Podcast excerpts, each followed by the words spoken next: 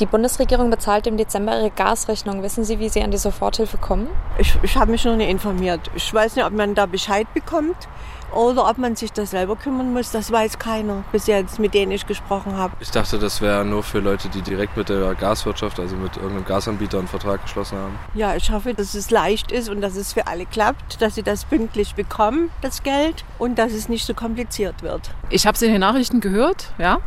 Aber selber weiß ich nicht, wie ich drankomme. Nein. Die Informationen sind vielfältig, aber ich glaube nie, nie unbedingt adressatenbezogen. Energiekrise. Und jetzt? Viele offene Fragen also beim Thema Soforthilfe im Gas- und Wärmebereich. Bestimmt nicht nur bei diesen Leuten, die unsere Kollegin Clara Gerunger in Dresden auf der Straße getroffen hat.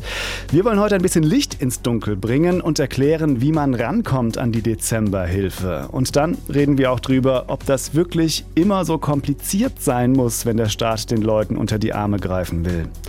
Es ist Mittwoch, der 16. November. Wir zeichnen diese Folge heute am Vormittag auf. Ich bin Michael Herr, ich bin Wirtschaftsredakteur beim SWR in Mainz und mir zugeschaltet im herbstlichen Baden-Baden ist unser SWR-Energieexperte Michael Wegmer. Hey Michael. Sonnenschein 8 Grad und auch ein herzliches Hallo an alle von mir. Michael, jetzt mal ganz grundsätzlich gefragt, was machst du eigentlich mit solchen, ich nenne es jetzt mal Hilfsgeldern, die da auf dem Konto eingehen? Da ist ja in diesem Jahr schon ein bisschen was passiert. Energiepreispauschale, das waren diese 300 Euro, die versteuert worden sind. Kinderbonus hast du ja auch bekommen. Was machst denn du damit? Also bleibt das auf dem Girokonto liegen? Gibst du das direkt wieder aus? Oder kommt das vielleicht sogar aufs Sparkonto für den Tag X, wenn dann doch die dicke, fette Stromjahresabrechnung kommt? Wie läuft das bei dir? Also ich plaudere jetzt echt aus meinem Privatleben, aber dieses Jahr war wirklich schwierig schwierig, weil das Geld echt so rausgegangen ist, wie es reinkam. Ich glaube, da geht es nicht ähm, nur dir so. bin äh, Teil einer vierköpfigen Familie mit zwei Teenagern. Erstens und zweitens ist dieses Jahr unfassbar viel auf einmal kaputt gegangen, Reifen geplatzt und so Zeug. Ah, ja. Da war nicht viel drin mit auf die Seite legen für Stromrechnungen. Ja, geht mir tatsächlich ganz ähnlich. Ich habe da auch so ein bisschen den Überblick verloren, einfach auch, weil mit Familie natürlich auch viele spontanen Ausgaben anstehen. Ist ein bisschen schade. Eigentlich hätte man das Geld vielleicht direkt packen sollen und aufs Tagesgeldkonto legen, damit man vielleicht noch ein paar Zinsen absahnt, bis dann wirklich die Jahresabrechnung kommt. Ich habe nämlich auch noch keine Erhöhung bekommen von meinem Fernwärmeanbieter, aber da bin ich dann doch einfach zu wenig Eichhörnchen für, muss ich zugeben. Du weißt, dass äh, Eichhörnchen das meiste von dem, was sie verstecken und vergraben, auch gar nicht wiederfinden. Deswegen verstecken sie so viel, damit es überhaupt noch irgendwie irgendwas haben. Also, also du meinst, es ist gut so, dass ich nicht, dass ich kein Eichhörnchen bin. Kein gutes Beispiel, genau. Herzlich willkommen in unserem Podcast Flora und Fauna. genau. Okay, jetzt aber mal ran an den Speck. Soforthilfe für Gas und Wärme ist heute unser Thema. Viele haben schon mal was davon gehört. Ist ja auch in dieser Woche final vom Bundesrat verabschiedet worden. Michael, was steckt denn genau dahinter? Erklär uns doch mal bitte auf. Erstmal ganz einfach, die Grundzüge, die müssen wir in allen Details dann wirklich noch ausführen. Bei dieser Dezemberhilfe mhm. handelt es sich um eine Einmalzahlung. Da wird also jetzt noch nichts am Gaspreis gedreht. Das kommt dann eben erst später mit dieser Gaspreisbremse. Aha. Ganz einfach gesagt, soll im Prinzip der Dezemberabschlag für Gas und Fernwärme entfallen. Und zwar für Hauseigentümer und Mieter mit eigenem Gaszähler wird das ganz einfach direkt über die Gas- und Fernwärmeversorger abgerechnet gerechnet. Das soll auf jeden Fall so sein. Mal gucken, ob es klappt. Und für Mieter ohne eigenen Gaszähler, also die meisten, und für Wohnungseigentümer geht das Ganze dann über die nächste jährliche Heizkostenabrechnung. Okay, also der Staat will die Gas- und Fernwärmekundinnen und Kunden kurzfristig entlasten. Übergangsweise, hast ja gesagt, eben so lange bis im Frühjahr dann hoffentlich die Gaspreisbremse gilt. Die soll das Problem ja dann dauerhaft entschärfen. Und wie macht er das jetzt, der Staat? Also er übernimmt die Rechnung im Dezember und für wen jetzt konkret? Also für alle, die mit Fernwärme und Gasheizung heizen oder wie? Ja, viele Fragen auf einmal. Also wer bekommt diese Hilfe? Wir, wir alle, also Privathaushalte und kleinere Unternehmen, so klassische kleine Gewerbebetriebe mit einem Verbrauch, da ist eine Obergrenze festgelegt worden, von bis zu 1,5 Millionen Kilowattstunden pro Jahr. Als das bekannt wurde vorab, gab es eine große Diskussion, weil zum Beispiel Kindergärten gesagt haben, kann ja nicht sein, dass der Schreiner was kriegt und wir nicht. Also gibt's jetzt auch Ausnahmen, die heißen Doppelpunkt bestimmte Einrichtungen im Pflege- und Bildungsbereich und in der medizinischen Versorgung. Die bekommen diese Soforthilfe auch und zwar auch dann, wenn ihr Verbrauch sogar noch höher ist als diese 1,5 Millionen. Okay, und jetzt fragt man sich natürlich direkt, wie viel ist das denn genau? Ich meine, kann der Staat denn jetzt neuerdings in die Zukunft sehen und weiß genau, wie viel die Haushalte, wie viel diese Einrichtungen, die du gerade genannt hast, im Bildungsbereich, im Gesundheitsbereich im Dezember für Gas bezahlen werden und für Fernwärme? Oder wie, wie funktioniert das? Ich Wo kommt die Glaskugel her? Ich befürchte, das werde ich in diesem Podcast nicht nur einmal sagen. Es wird jetzt komplizierter. Mhm. Es gibt eine Berechnung, da liegt der Gaspreis zugrunde, der im Dezember gilt. In früheren Ideen und Modellen war das anders, da war es Oktober oder September, aber man hat gesagt, Richtung Jahresende steigen die Preise, also wollte man so aktuell wie möglich sein. Gaspreis Dezember und die Rechnung geht jetzt so, ein Zwölftel des Jahresverbrauchs stand September mal Preis pro Kilowattstunde für Dezember plus ein Zwölftel des Grundpreises. Also das ist monatlich immer das, was Versorger so für Ablesen, Logistik und so weiter berechnen. Und das macht bei einer deutschen Durchschnittsfamilie in einem deutschen Durchschnittsreihenhaus circa 300 Euro im Dezember. Und das soll dann eben so viel sein, wie später mit der Gaspreisbremse in drei Monaten entlastet wird. Also es soll wirklich genau die Überbrückung sein, bis dann diese Gaspreisbremse greift. Okay, also komplizierte Formel, aber wenn man alle Variablen eingetragen hat, dann wird es sehr handfest. Dann könnten rund 300 Euro für die vierköpfige Familie im Reihenhaus mit Gasheizung in diesem Jahr bei der Dezemberhilfe rausspringen. Jetzt natürlich die ganz entscheidende Frage, wie kommt man daran? Was muss ich tun, um das Geld zu bekommen? Ich glaube, ich habe eben erwähnt, es könnte immer mal wieder kompliziert werden und das ist wirklich Hast ein gesagt, Punkt. Ja. Das ist ein Punkt, der ist noch nicht abschließend geklärt. Ah. Da gibt es unklare Formulierungen und viel hin und her. Das kommt am Ende darauf an, wie ich meinen Abschlag bezahle. Da gibt es ja ganz viele verschiedene Modelle mit Lastschrift, mit Überweisung, mit Terminüberweisung und so weiter. Mhm. Davon hängt das sicher ein Stück weit ab. Von der konkreten Bezahlweise, die ich mit meinem Energieversorger vereinbart habe, hängt das ab, ja? Ja, gehen wir das mal durch. Also reden wir jetzt wirklich nur über das Bezahlen und Entlasten. Lastschrift, das ist das Einfachste. Hier brauchen theoretisch. Sehr gut, dass, dass wir da auch sprachlich sehr nah dran sind. Ja, Entlastung, Lastschrift, gut. Genau. Ähm, also da brauchen Verbraucherinnen und Verbraucher, wenn es so klappt, theoretisch nichts zu tun, denn dann ziehen die Versorger einfach weniger Geld vom Konto ab. Ich sage weniger, weil durch diese Rechnung kommt man ja tatsächlich vielleicht nicht ganz genau auf den Dezemberabschlag, sondern auf einen tatsächlichen tatsächlichen Gasverbrauch für Dezember. Also das kann sich sogar auch noch ein bisschen unterscheiden. Dann gibt es die Möglichkeit, ich mache das mit einer Terminüberweisung oder einem Dauerauftrag und das kann ich theoretisch natürlich auch jetzt schon für Dezember stoppen. Ich kann ja einen Dauerauftrag auch für einen Monat aussetzen. Klar. Mhm. Aber weil es eben noch relativ unklar ist, wie das läuft, würde ich noch warten. Es gibt einen wichtigen Stichtag. Das ist der 21. November. Das ist, ich habe es nachgeschaut, der nächste Montag, der kommende Montag. Genau richtig. Und da sollen Versorgungsunternehmen alle notwendigen Infos für diese Dezemberhilfe auf ihren Internetseiten haben, also auch wie das mit den Abrechnungen funktioniert.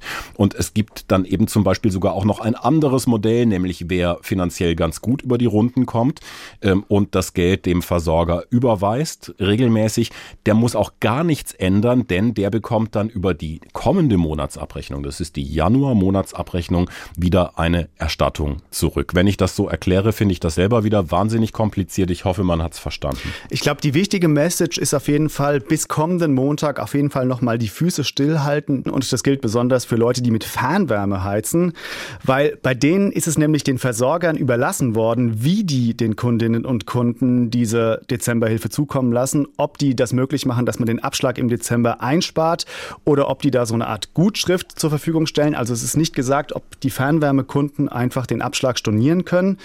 Lange Rede, kurzer Sinn, auf jeden Fall noch ein paar Tage warten, bevor man aktiv wird. Aber Michael, was du gerade erklärt hast, das gilt ja gar nicht für alle, sondern nur für Leute, die direkt einen eigenen Vertrag mit dem Gas- oder Fernwärmeversorger haben, stimmt's? Das ist richtig. Wir können ja jetzt einfach mal die ganzen möglichen Wohnverhältnisse in Deutschland durchgehen mhm. und aufschlüsseln. Wenn du Nachfragen hast, stellvertretend für alle Hörerinnen und Hörer, dann äh, geh einfach rein. Okay. Wir fangen einfach mal an mit Mieterinnen und Mietern, die keinen eigenen Gasanschluss haben, sondern bei denen das über den Vermieter abgerechnet wird. Mhm. Da gibt's dann schon wieder zwei Unterfälle. Einmal Da nimmt die Bundesregierung an, dass jetzt viele Mieterinnen und Mieter noch normale, moderate Abschläge bezahlen, basierend auf Preisen und den Verbräuchen des Vorjahres, weil ja. viele Vermieterinnen und Vermieter diese monatliche Vorauszahlung für Nebenkosten noch gar nicht an die gestiegenen Gas- und Energiepreise angepasst haben. Denn das passiert erst mit der kommenden Heizkostenabrechnung und deshalb geht die Bundesregierung davon aus, dass da dann auch eingerechnet wird diese geplante Dezemberentlastung und so dann zum Beispiel die kommenden Abschläge einfach insgesamt niedriger werden oder die Nachzahlung, die kommt, wird dann niedriger. Mhm. Allerdings, Vermieter müssen in so einem Fall jetzt schon über die Höhe der Erstattung informieren. Also wenn die das bekommen, dann müssen die das ausrechnen und nach dem üblichen Schlüssel auf die einzelnen Mieterinnen und Mieter verteilen. Okay, also wer ganz normal zur Miete wohnt und noch keine Abschlagserhöhung bekommen hat in diesem Jahr, der oder die sieht also erst nächstes Jahr was von der Hilfe, ja? So ist es. Und jetzt der zweite Fall, da hat sich auch schon der Mieterbund aktiv eingeschaltet, denn es gibt viele Mieterinnen und Mieter, die haben natürlich trotzdem schon in diesem Jahr vom Vermieter eine kräftige Erhöhung ihrer Abschläge bekommen. Und für die gilt, dass sie im Dezember die Vorauszahlung um diese Erhöhung kürzen dürfen. Also die müssen nur das bezahlen, was sie bisher ohne Erhöhung auch bezahlt haben. Das ist der Fall, wo Mieterinnen und Mieter direkt aktiv werden müssen. Und die restliche Entlastung durch die Soforthilfe, die kommt dann auch über die nächste Nebenkostenabrechnung. Okay, also wer zur Miete wohnt, keinen eigenen Gaszähler hat, aber schon eine Erhöhung bekommen hat bei den Nebenkosten, der kann sich diese Erhöhung für den Dezember sparen, ja? Ja, so ist es. Und jetzt gibt's noch den dritten Fall. Mieterinnen und Mieter, die einen eigenen Gaszähler haben für ihre Wohneinheit. Da läuft das dann relativ einfach, so wie geplant. Da soll der Dezemberabschlag einfach nicht direkt eingezogen werden. Also drei verschiedene Szenarien allein für die Mieterinnen und Mieter, also die mit eigenem Zähler, die ohne eigenen Zähler, aber mit angehobenem Abschlag und dann noch die dritte Gruppe ohne Erhöhung und ohne Abschlag. Ist sportlich, klingt kompliziert, würde ich sagen.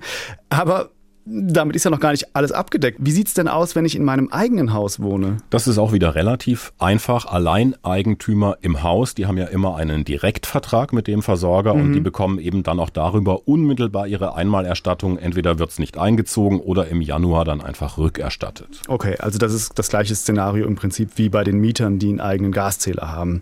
Ähm, wie sieht es denn mit den Wohnungsbesitzern aus? Die wohnen ja oft in sogenannten Eigentümergemeinschaften. Ja, das ist so eine Gruppe, die oft ein bisschen zu kurz kommt in den Diskussionen, weil da geht es dann immer um Häuser oder Mieter. Ähm, bei Eigentümern von Wohnungen in der Eigentümergemeinschaft, wie du sagst, ist das letztendlich wie bei den Mietern, denn da gibt es auch die jährliche Abrechnung über die Hausverwaltung.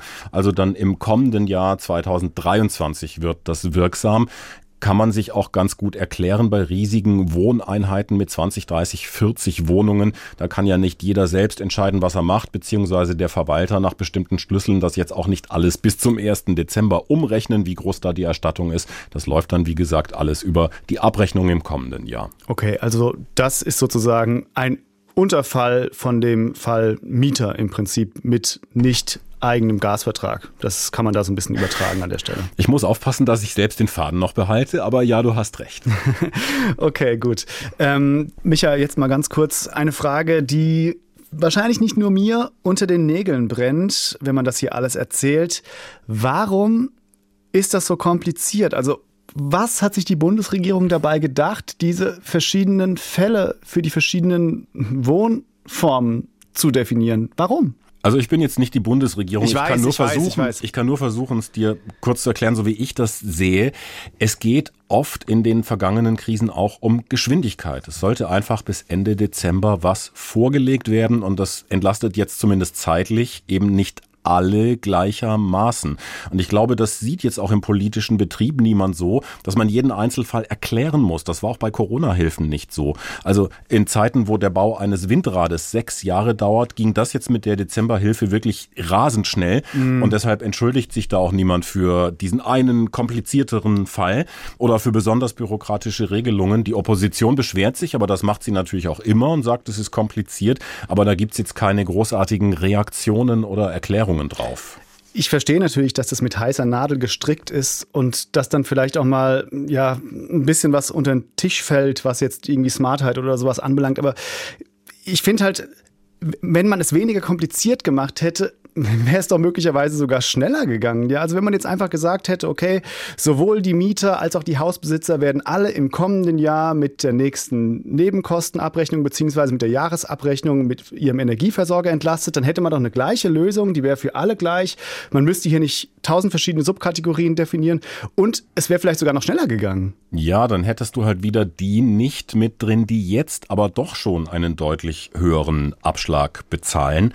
Ähm, und die Bundesregierung argumentiert ja zum Beispiel bei Mieterinnen und Mietern genau so, dass nämlich viele eben noch keine Erhöhung bekommen haben, sondern das erst kommt mit der nächsten Jahreskostenabrechnung und dann auch genau diese Dezemberhilfe greift. Und zweitens, das habe ich tatsächlich gehört als Argument aus, wie man so sagt, Regierungskreisen. Wohlinformierten Kreisen, ja. Ja, für so eine Einzelberechnung jetzt wirklich von jeder Mieterin, jedem Mieter in größeren Wohneinheiten, das wäre wahnsinnig kompliziert gewesen und das wäre dann wieder einfach schlicht eine Zeitfrage gewesen. Nicht, dass ich das jetzt alles toll finde. Ich finde es auch furchtbar bürokratisch. Wir haben es beim Erklären gemerkt. Aber das mit der Gerechtigkeit, finde ich, ist nochmal eine andere Frage. Ja, aber also ich finde, Komplexität kann man rechtfertigen, wenn man sagt, dadurch wird es gerechter. Ich finde, die Komplexität an der Stelle macht es eher ungerechter, weil man mit verschiedenem Maß misst, abhängig davon, ob ich zur Miete wohne oder nicht. Aber gut, ich glaube, das können wir nicht weiter vertiefen. Wir müssen zurück zum Serviceteil kommen. Das alles, über das wir jetzt gesprochen haben, das gilt ja jetzt erstmal für Leute, die mit Gas oder Fernwärme heizen. Das sind zusammengenommen knapp zwei Drittel der Privathaushalte in Deutschland. Und was ist jetzt mit den ganzen anderen Öl- und Pelletheizern zum Beispiel? Da hat ja ein Hörer in der letzten Folge schon nachgefragt. Micha, die haben Stand jetzt Pech gehabt, oder? Daran hat sich seit der letzten Folge nichts geändert. Der Bund arbeitet an einem Härtefallfonds und verschiedene Bundesländer planen sowas auch oder haben das schon beschlossen, zumindest mit Geld. Bayern zum Beispiel 1,5 Milliarden Euro. Daraus könnten dann in bestimmten Fällen auch Öl- oder Pelletheizer Geld bekommen, aber wie ist im Augenblick noch völlig unklar.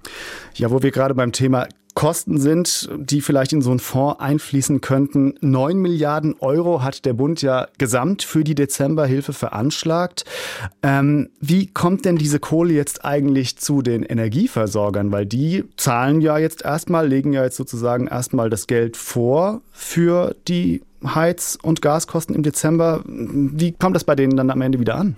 Das ist wirklich eine spannende Frage, weil das ist zeitlich richtig kritisch jetzt. Wir reden über 9 Milliarden Euro und alle Erdgaslieferanten sollen Geld direkt vom Bund erstattet bekommen über die staatliche Förderbank KfW. Mhm. So, jetzt müssen die Versorger ja alle erstmal berechnen, wie hoch sind denn für Kundinnen und Kunden die Abschläge, haben wir vorhin besprochen. Dann müssen sie das für die Dezemberabrechnungen einplanen. Wir haben jetzt noch rund zwei Wochen Zeit bis Dezember. Stadtwerke, viele sagen zum Beispiel schon, das wird alles gar nicht so schnell gehen. Wir kriegen das vielleicht gerade noch rechtzeitig berechnet, aber bis wir dann das Geld haben, das dauert und viele Stadtwerke sind schon ein wenig in Schieflage und deshalb ist das für die besonders schwierig. Wir reden hier über 1500 Erdgaslieferanten und Wärmeversorgungsunternehmen und die müssen jetzt einen Beauftragten in ihrem Unternehmen benennen, der muss die Ansprüche prüfen und der muss das dann alles, die Rückzahlung über deren Hausbank, also die Hausbank der Versorger, wiederum bei der KfW beantragen. Und jetzt schon, wenn ich das erkläre und erzähle, kannst du dir vorstellen, wie komplex das ist und wie lange sowas normalerweise bei uns dauert. Okay, weil das jetzt vielleicht die wichtigsten Fakten sind, fassen wir nochmal kurz zusammen. Wie kommt man an die Dezemberhilfen ran? Fall A. Wer einen eigenen Vertrag mit einem Gasversorger hat, egal ob er zur Miete wohnt oder ein Haus besitzt, der oder die wird direkt entlastet. Wenn der Versorger normalerweise den Abschlag selbst bei dem Konto des Besitzers des Mieters abbucht, wird er das im Dezember einmalig nicht tun. Wenn ich jetzt selbst das Geld überweise, dann kann ich das im Dezember einmalig sein lassen, wobei wir empfehlen, mit der Änderung von Daueraufträgen noch bis zum 21.11. zu warten. Das ist der nächste Montag. Bis dahin müssen die Versorger nämlich weitere Infos dazu rausgeben. Und das gilt besonders für Fernwärmeheizer. Da entscheidet der Versorger nämlich selbst, wie er die Entlastung zu den Kunden kommt kommen lassen will. Fall B. Wer keinen eigenen Vertrag hat, wer sein Gas oder seine Wärme über den Vermieter bezieht, aber im Jahresverlauf schon eine Abschlagserhöhung bekommen hat, der oder die kann im Dezember einmalig den alten Betrag zahlen, also den vor der Erhöhung. Komplette Entlastung kommt dann nächstes Jahr. So ist es auch bei Fall C. Wer über den Vermieter Gas bezieht und noch keine Erhöhung bekommen hat, der zahlt weiter wie bisher. Der oder die bekommt zwar auch grob gesagt die Gasrechnung für den Dezember vom Staat bezahlt, das wird erst im kommenden Jahr gut geschrieben bei der nächsten Nebenkostenabrechnung. Stimmt's, Michael? Ja, das hast du alles richtig zusammengefasst und ich will das jetzt nicht totquatschen oder dauernd wiederholen, aber man sieht einfach mal, wir reden nicht über Gaspreisdeckel, Strompreisbremse, was auch immer, wir reden über eine einmalige Dezemberhilfe und wir sehen da schon, was für ein mega dickes Brett mit allen Fällen und Eventualitäten das einfach ist. Also wir haben gesehen, die Dezemberhilfe Gas, die ist ein ziemliches Ungetüm geworden mit vielen kleinteiligen Regelungen und Unterregelungen. Was der Grund dafür ist, dass solche Gesetze in Deutschland gerne mal ein bisschen komplizierter ausfallen dürfen, das klären wir jetzt mit einer absoluten Fachfrau für die Verwaltung. Ich begrüße hier in unserer Runde zugeschaltet aus Potsdam Sabine Kuhlmann. Sie ist Professorin für Politik und Verwaltungswissenschaften an der Uni Potsdam und stellvertretende Vorsitzende des Nationalen Normenkontrollrats. Das ist ein Beratungs Beratungsgremium der Bundesregierung, das unter anderem Gesetze auf ihre Folgekosten hin überprüft. Hallo, Frau Kuhlmann. Ja, ich grüße Sie. Frau Kuhlmann, wir haben jetzt hier gerade die wesentlichen Infos der Dezemberhilfe besprochen. Längst nicht alle. Und das hat fast eine Viertelstunde gedauert. Ist das denn ein normaler Komplexitätsgrad für so ein Sozial- oder Entlastungsgesetz? Was würden Sie sagen? Ja, also es ist durchaus nicht untypisch, ähm, dass wir in Deutschland eine äh, sehr hohe Regulierungsdichte, eine ja bis hin zu Regelungswut haben, die sich natürlich aus verschiedenen Faktoren erklärt. Äh, Im Bereich der äh, Sozialgesetzgebung ist natürlich auch das Bemühen zu sehen, möglichst eine möglichst hohe Einzelfallgerechtigkeit walten zu lassen, also jeden Einzelfall dann möglichst genau zu regulieren, was natürlich zu komplexen Regelungen bis hin zu Überregulierung äh, führt. Äh, wir haben aber auch ähm, in Deutschland äh, aufgrund seiner historischen Entwicklung äh, eine besondere Neigung, dicht zu regeln, intensiv zu regeln äh, und manchmal eben zur Überregulierung zu tendieren. Ähm, es gibt ja vor dem Hintergrund schon seit langem, seit Jahrzehnten kann man sagen, die Bürokratiekritik oder die Forderung, ähm, besser zu regulieren, nicht unbedingt zu deregulieren, aber besser zu regulieren, praxistauglicher äh, zu regulieren und hier und da vielleicht doch dann mal auf die Einzelfallgerechtigkeit zugunsten von Pauschalierungen äh, zu verzichten und dadurch auch die ganze Vollzugspraxis äh, und die ja, Anwenderfreundlichkeit des Rechts äh, zu verbessern. Sie haben ja jetzt gerade schon die deutsche, in Anführungszeichen, Regulierungswut so ein bisschen als eine nationale Besonderheit angesprochen. Ähm, können Sie vielleicht mal da so ein bisschen den Blick ins Ausland weiten? Also wenn wir es mal vielleicht mit unseren Nachbarn vergleichen, haben die das weniger stark? Weil also mir ist jetzt gerade dieses eine Beispiel so ganz stark im Kopf geblieben. Frankreich möchte jetzt auch gerade die Bürgerinnen und Bürger entlasten und die haben gesagt, okay, zumindest Pläne der Regierung sind so, jeder, der weniger oder die weniger als 2000 Euro netto im Monat verdient, soll 100 Euro aufs Konto bekommen. Das sieht ja total smart und unbürokratisch aus. Können die Franzosen das einfach besser? Können das unsere Nachbarn einfach besser? Also diese Regulierungswut vielleicht so ein bisschen im Zaum halten? Mhm. Ja, also ich würde sagen, Frankreich ist nun eher ein schlechtes Beispiel, mhm. äh, weil äh, Frankreich uns, also Deutschland, in seiner Regelungskultur und äh, Verwaltungskultur eigentlich recht ähnlich ist. Wir sind pußen beide auf der römischen Rechtstradition. Wir sind beide Länder sind charakterisiert durch die Neigung, möglichst eng zu regulieren, alle Regeln irgendwie in Gesetze zu fassen, zu kodifizieren. Was uns unterscheidet, und das mag jetzt erklären, dass man da schnell mal pragmatisch eine Lösung finden kann in Frankreich, ist, dass Frankreich ja ein, ein zentralistisches und zumindest unitarisches Land ist mit einer starken Zentrale, die dann bestimmte Entscheidungen einfach mal auch durchdrücken kann und top-down durchsetzen kann. Das wird dann eben unten einfach umgesetzt. Deutschland mit dem föderalen System hat natürlich viel mehr Mitsprachemöglichkeiten, viel mehr Akteure und Stakeholder, die dann beteiligt sind an solchen Entscheidungen und mitreden. Und da sind eben Entscheidungsprozesse auch manchmal kompliziert und die Ergebnisse dann oftmals suboptimal. Frau Kuhlmann, Sie haben schon ganz viel angesprochen von dem, was mir so auf dem Herzen liegt. Also einmal natürlich die Regelwut und die historische Dimension. Ganz oft höre ich als Argument von Verwaltungsexpertinnen und Experten, das hat bei uns noch ein bisschen tatsächlich mit der Zeit nach dem Zweiten Weltkrieg zu tun. Also man will in Deutschland unbedingt mit vielen Regeln verhindern, dass zum Beispiel nochmal so ein Chaos wie damals in der Weimarer Republik vor dem Weltkrieg entsteht. Ist da heute noch was dran, auch nach so langer Zeit?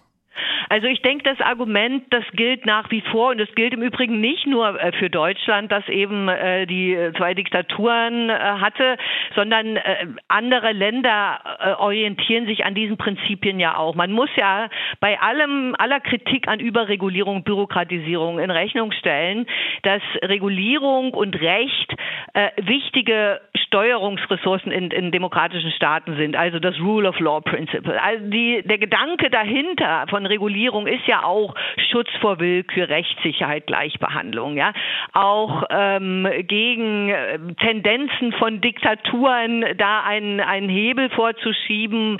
Das, das sind ja erstmal wichtige Prinzipien. Das Problem ist nur, äh, dass wir die Tendenz haben, dass es ausufert, ja, dass also diese eigentlich guten Gedanken und guten Prinzipien ähm, zunehmend konterkariert werden, äh, wenn es zur Überregulierung kommt und dann das Recht gerade eben nicht mehr vollzogen werden kann, weil es zu komplex ist. Kann es denn auch sein, dass vielleicht manchmal auch die Genese solcher Gesetze dafür verantwortlich ist, dass die immer noch mal ein Stück weit komplizierter werden. Also ich dachte mir so, ich könnte mir vorstellen, in einem Ministerium zum Beispiel gibt es vielleicht ein Referat, das an einem Gesetz mitschreibt und dann ist vielleicht das Nachbarreferat, das dann auf jeden Fall dann auch noch da wichtig sein möchte und dann eben auch vielleicht noch ja so eine Subkategorie findet und dann sind ja bei solchen Gesetzen auch häufig mehrere Ministerien beteiligt, die wollen dann auch alle noch ein Wörtchen mitzureden haben. Ja. Ähm, Sie sind ja auch äh, stellvertretende Vorsitzende dieses Norm, nationalen Normenkontrollrats. Können Sie mal erklären, also wie kommen eigentlich solche Gesetze zustande, so wie ich es gerade skizziert habe, oder ist das zu einfach gedacht? Äh, ja, da ist schon was dran. Ähm, da, das sind ein paar Punkte. Das eine ist, was Sie ansprechen, die Fragmentierung. Also, dass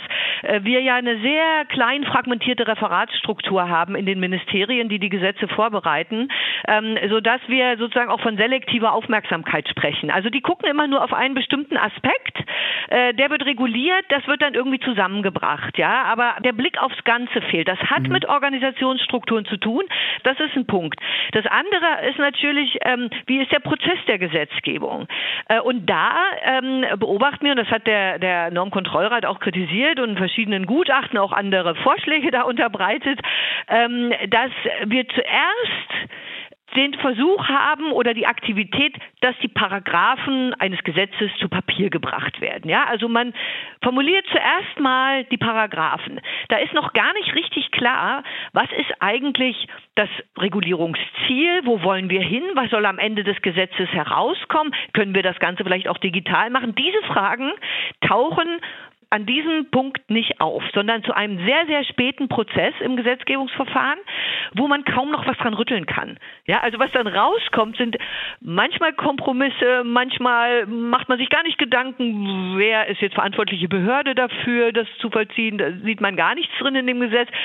Also das heißt, was rauskommt, entspricht nach unseren Vorstellungen nicht dem, was wir unter guter Rechtsetzung verstehen würden. In diese Komplexität fällt auch was rein, was Sie am Anfang angesprochen haben, die Einzelfallgerechtigkeit. Also ich vertrete jetzt mal eine unpopuläre Haltung. Der Staat kann doch wirklich nicht immer jeden mit jeder extra Regel berücksichtigen. Versuchen wir zu gerecht zu sein? Sollten wir vielleicht etwas weniger gerecht, aber dafür einfacher sein? Wenn wir einfacher sind, muss das nicht unbedingt deuten, dass wir, bedeuten, dass wir weniger gerecht sind.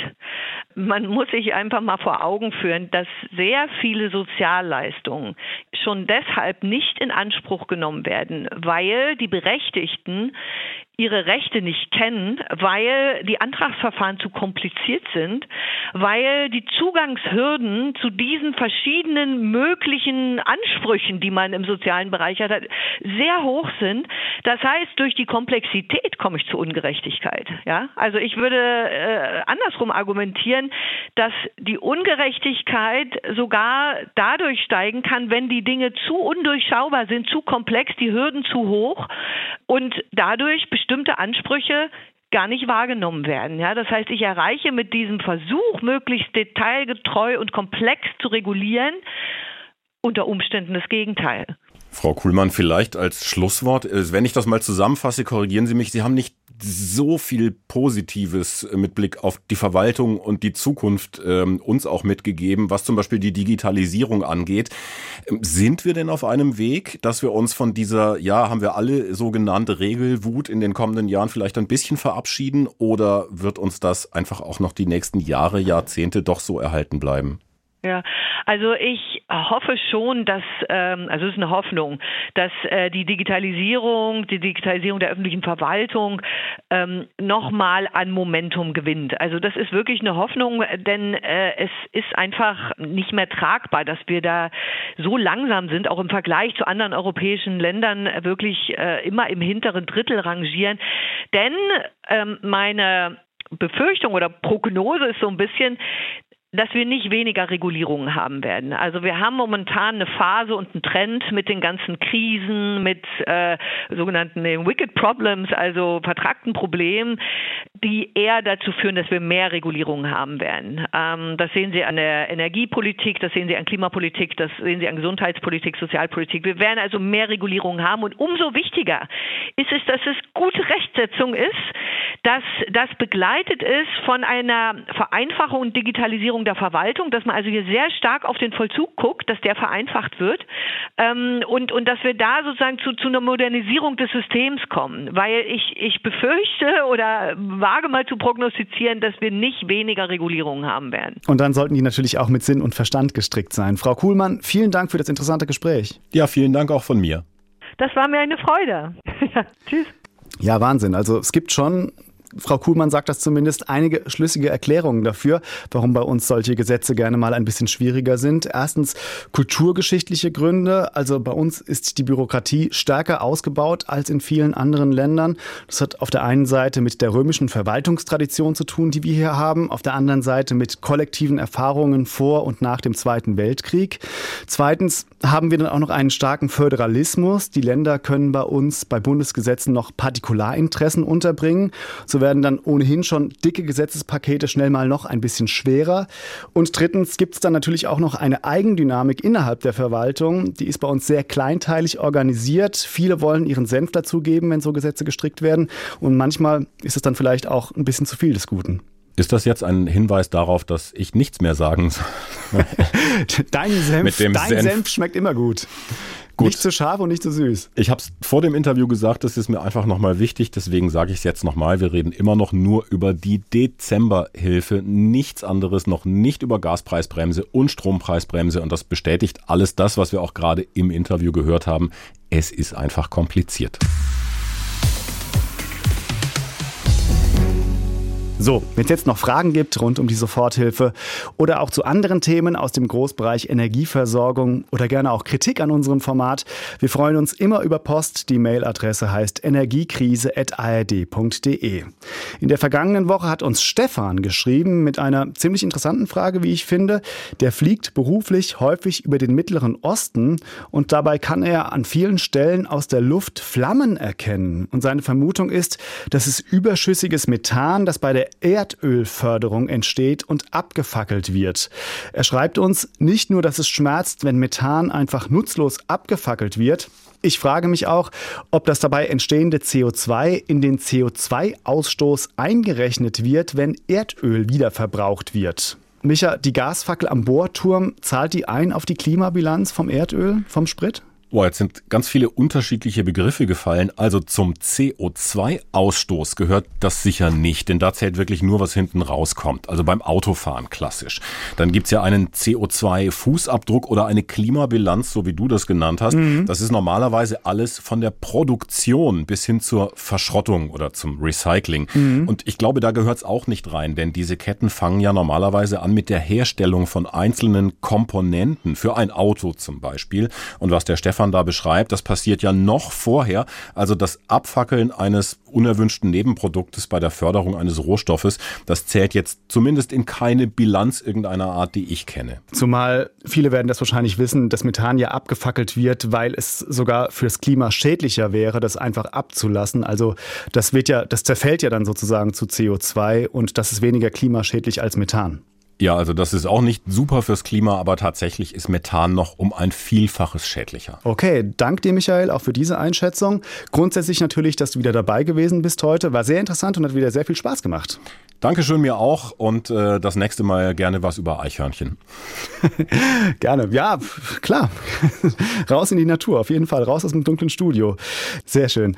In der nächsten Woche geht es hier allerdings nicht um Eichhörnchen. Da haben wir nämlich eine Sonderfolge bei Energiekrise und jetzt mit einem absoluten Stargast. Klaus Müller, der Chef der Bundesnetzagentur, gibt sich die Ehre hier in unserem Podcast. Da freue ich mich auf jeden Fall sehr drauf. Bis dahin wünsche ich eine gute Woche und bis bald. Energiekrise. Und jetzt? Produziert für die ARD von SWR, WDR, HR und RBB.